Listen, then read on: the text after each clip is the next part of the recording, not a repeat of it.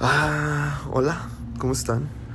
Mi nombre es Lázaro y el día de hoy quisiera contar mi historia a través de los años. No, pues soy un ridículo, soy un ridículo, soy un super inventado, me mama este pedo. Y la verdad es que últimamente han pasado cosas bien raras. Tengo 30 años, cumplo el 16 de septiembre a este año, años. LOL. Eso está mal, espero poderlo editar después. O así, bruto. Bueno. Ah, en algún lado tenía que contar y expresar mi historia. Quiero pensar que hay alguien afuera que se siente igual que yo. A los. como a los 11 años que estaba en la secundaria, descubrí que era homosexual sabía, sentía cierta atracción ya por los niños, pero no sabía qué significaba la palabra. creo que en esta, en esta secundaria en la que estaba era una escuela muy religiosa y pues escuchas que la homosexualidad es pecado y que esas cosas te van a llevar al infierno y cosas bien, bien padres, bien divertidas. y pues nada, este ese sentimiento lo reprimí durante mucho tiempo.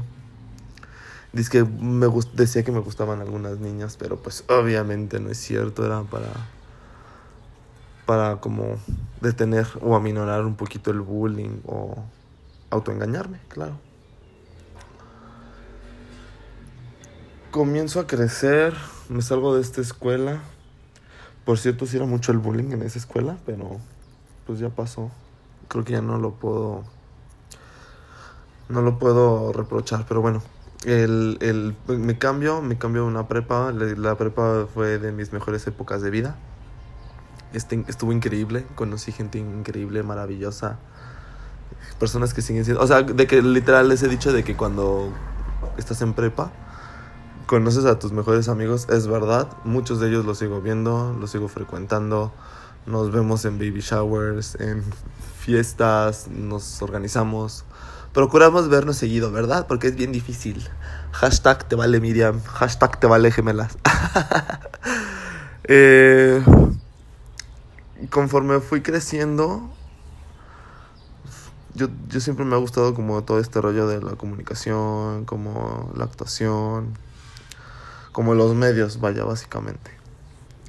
Pero pues no sabía qué estudiar y en el no sabía pues te dejas llevar así por los que tus compañeritos de prepa dicen, ¿no? O sea, como para esto yo estudié físico matemático, o sea, es un dato súper curioso, la gente no lo sabe, pero me gustan mucho las matemáticas, como los números, aunque ya, ya me ha vuelto muy, o sea, me, ya me volví muy malo, ya no recuerdo qué pedo, pero sí, me gustaban mucho las matemáticas, se me hacían fáciles, se me daban, me gustaba mucho eso de factorizar, resolver problemas y así. Lo único que no me gustó era la geometría, eso sí, siento que no, creo que esa rama jamás por eso no fui arquitecto. Hashtag tonto. Ah, les decía como conforme me fui creciendo, creo que decidí estudiar ingeniería ambiental. Y en el tecno. Y pues no me gustó. O sea, la verdad es que... Ay, no, el tecnológico de Celaya no. No fue como la mejor decisión. Conocí gente increíble ahí, obviamente eso no lo voy a reprochar nunca. Saludos a mis Dianas, a Vishaka, a toda esa raza que me cae increíble. Pero no, o sea, la verdad es que básicamente no, no, no me gustaba absolutamente nada.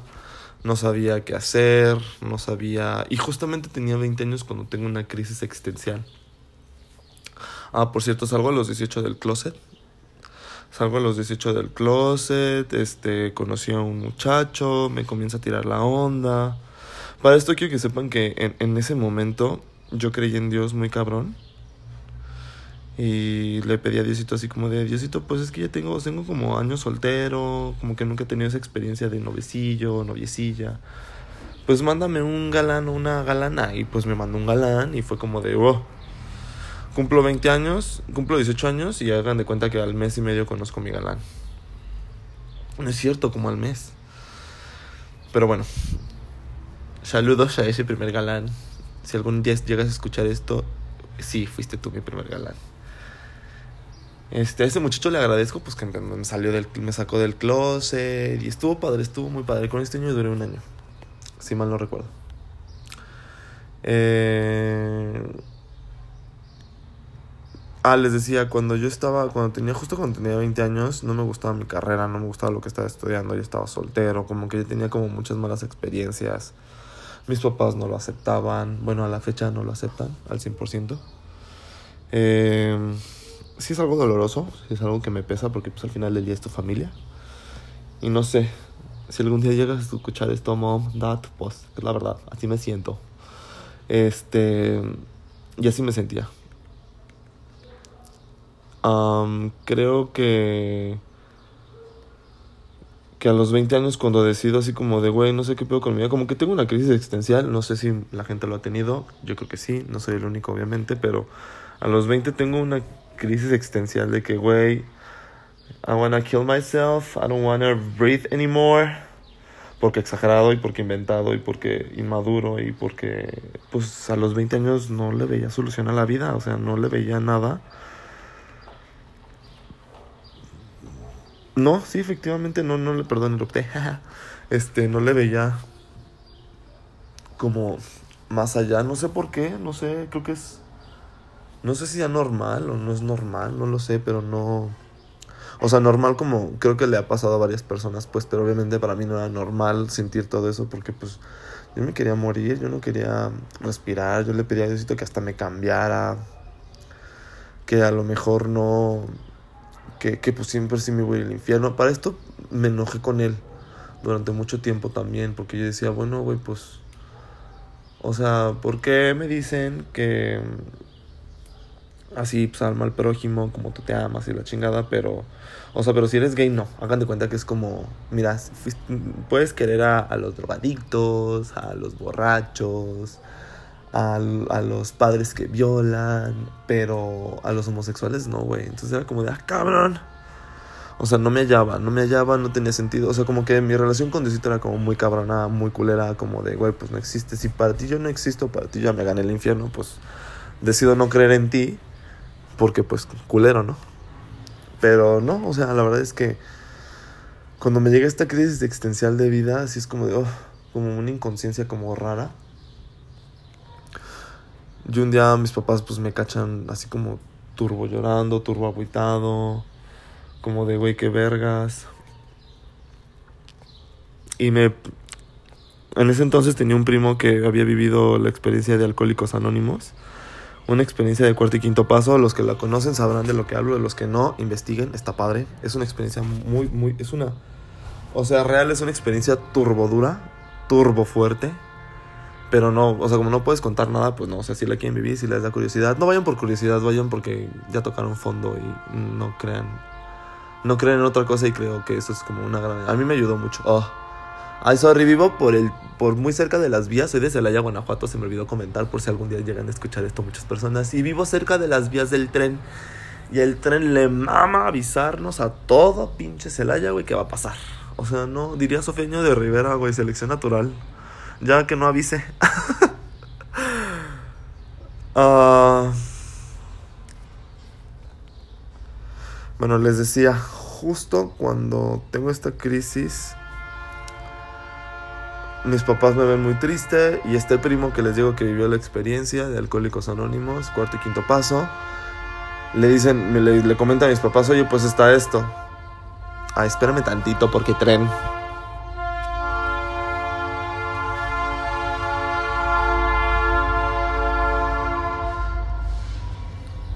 Bueno, qué hueva. Obviamente lo voy a editar. Este comercial es patrocinado por Ferromex. Te odiamos, Ferromex.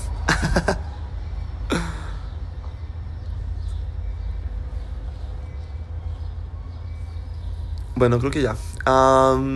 espero poderlo editar de verdad, por si no, qué hueva. si no, brínquense así como, ay, a ver, yo lo. me invitan a esta experiencia, es un retiro de tres días eh, la vivo el 18 de octubre del 2009. Sí, hace 10 años porque este año cumple 11 años. No, del 2008, perdón. Y justamente regreso como con una espiritualidad, como, o sea, de verdad fue una experiencia que me ayudó mucho a resolver como muchas cosas que estaba atravesando como en ese momento. Me ayudó a ver las cosas, decidí dejar de tomar, ojo, quiero confesarles que no fui borracho, sí tomaba, sí me llegué a poner pedo, nunca vomité. Nunca fui de los que se ponía mala copa, al contrario, me volví heterosexual, qué horror. LOL. Pero no, o sea, la verdad es que sí, fumaba mucho, fumaba más, fíjense, o sea, eso sí les confieso, fumaba muchísimo más que tomar. Para mí fumar era como un placer, un vicio bien padre, pero pues no, o sea, obviamente no a la chingada. Y todo, ya toda la gente que fuma me caga. No, no es cierto, pero sí es como muy incómodo. Este, justo, justo decido dejar de, de, de, tomar. Y pues como les decía, ya este año cumplo 11 años sin tomar sin fumar también, pero eso es una historia que se las voy a contar después.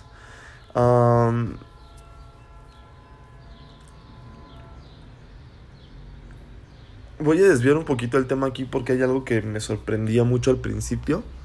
Porque yo seguía saliendo a fiestas, yo seguía saliendo a, a antros, a bares, a reuniones, con mis amigos, con amigas.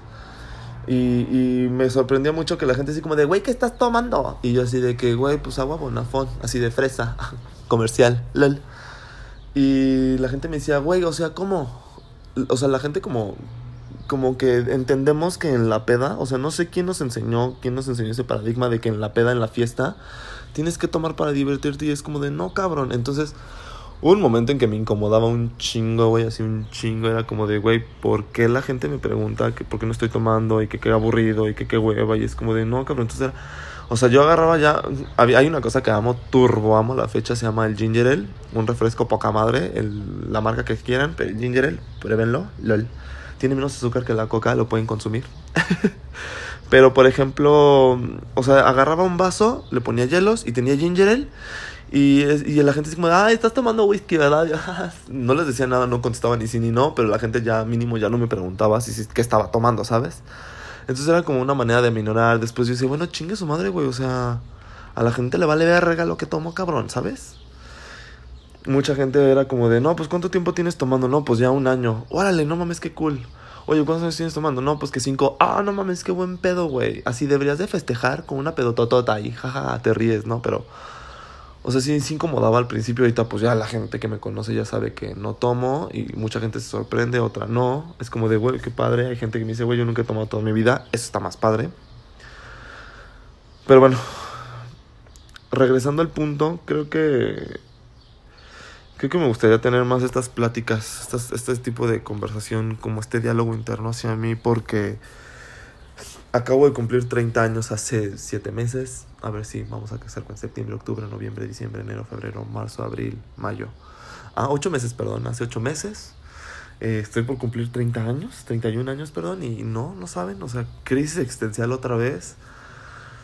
Porque creo que en algún punto de mi vida me volví a perder. Me volví a, como, no sé, algo pasó, mi diálogo interno cambió las cosas que me están pasando no, no están padres. Mm, encontré un trabajo que cumple, pero creo que ya se acabó mi tiempo ahí. No sé, no sé. Este... Ay, pues no sé. Me gustaría seguirles contando más. No quisiera tardar más de esto. Como que siento que está muy largo. Espero lo escuchen algún día. Sí lo voy a subir, me voy a atrever a subirlo. Um, mi motivo más que nada de esto es porque quiero externar todo lo que siento ahorita. Que conozcan un poco de mí. Creo que hay personas que no, no se estudian, no se analizan durante toda su vida y yo lo hago, procuro hacerlo constantemente. Y ahorita más, ahorita con esta crisis es como de, güey, no es por qué, es para qué. Y justamente ahorita una de mis roomies me, me volvió a recordar eso, me dijo, Lázaro, no pienses por qué, por, o por qué a mí piensa para qué. Y sí es cierto, ¿para qué? Con eso les dejo este primer audio. Espero que les guste, espero que se sientan un poquito identificados. A lo mejor allá, afuera y me escribe, bueno, yo también siento lo mismo. no sé. Porque bueno, bendiciones. Nos estamos viendo. ¿Cómo, se, ¿Cómo funciona esto? A ver, espérenme, es que es una nueva app que se llama Anchor y se ve increíble. Pero bueno, bendiciones, bye.